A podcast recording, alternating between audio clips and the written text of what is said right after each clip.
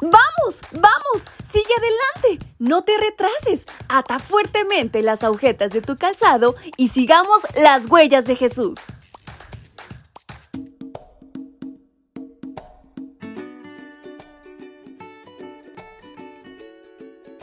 Buenos días chicos y chicas, ¿cómo están? Es un enorme placer para mí poder saludarles nuevamente en este su devocional para menores y adolescentes esta mañana. Su amiga Fabi les acompaña y les da la más cordial bienvenida a esta su reflexión, que lleva por título Días tristes, días difíciles.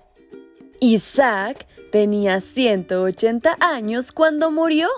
Fue a reunirse con sus antepasados cuando ya era muy anciano y sus hijos Esaú y Jacob los sepultaron. Libro de Génesis capítulo 35 versículos 28 al 29. Mientras vivamos en este mundo, no estamos exentos de la enfermedad, el dolor y la muerte. Jacob experimentó una cadena de acontecimientos desagradables en muy corto tiempo. Todos se resumen en pocos versículos del capítulo 35. Primeramente, una persona muy querida llamada Débora, que trabajaba en la casa de Isaac y Rebeca y había cuidado de Jacob en su niñez, murió.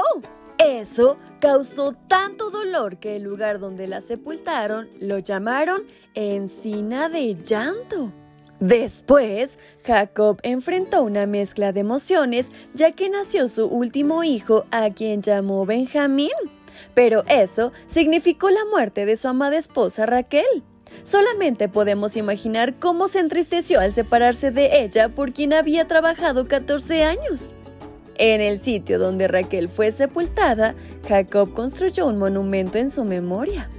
Finalmente, a Jacob le avisaron que su padre estaba a punto de morir, así que acudió a Hebrón. En ese momento, Isaac ya tenía 180 años. También Esaú acudió.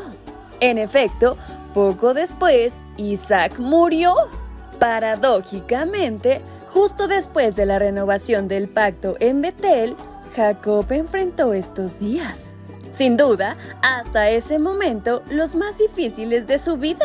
Esto nos recuerda que así como sale el sol y llueve para beneficio de todos, justos e injustos, igualmente en este mundo de pecado, todos padecemos sin sabores.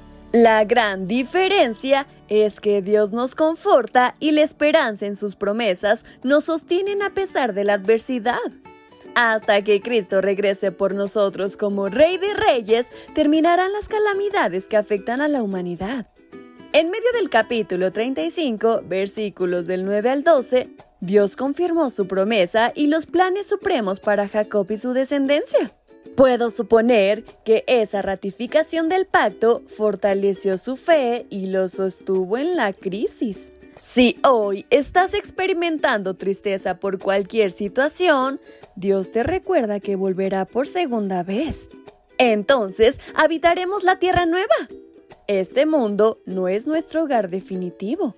No olvides la promesa secará todas las lágrimas de ellos y ya no habrá muerte, ni llanto, ni lamento, ni dolor, porque todo lo que antes existía ha dejado de existir.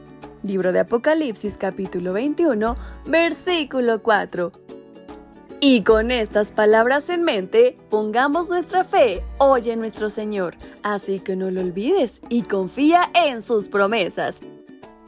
Y si así Dios nos lo permite, el día de mañana nos estaremos escuchando nuevamente. ¡Hasta pronto!